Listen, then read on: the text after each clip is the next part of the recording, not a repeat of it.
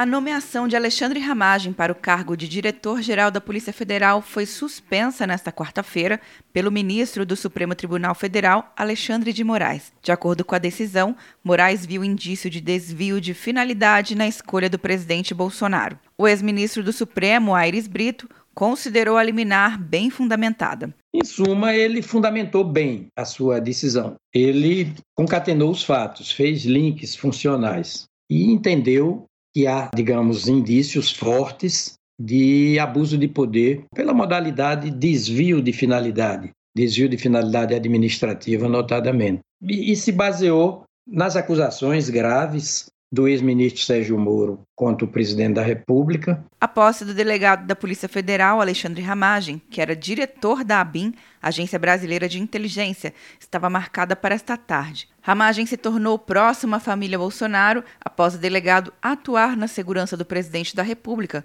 quando era candidato em 2018. A decisão é provisória e o caso ainda deve ser julgado no plenário da Corte. Quer um ano sem mensalidade para passar direto em pedágios e estacionamentos? Peça a Veloy agora e dê tchau para as filas. Você ativa a tag, adiciona veículos, controla tudo pelo aplicativo e não paga mensalidade por um ano. É por tempo limitado. Não perca. Veloy. Piscou, passou.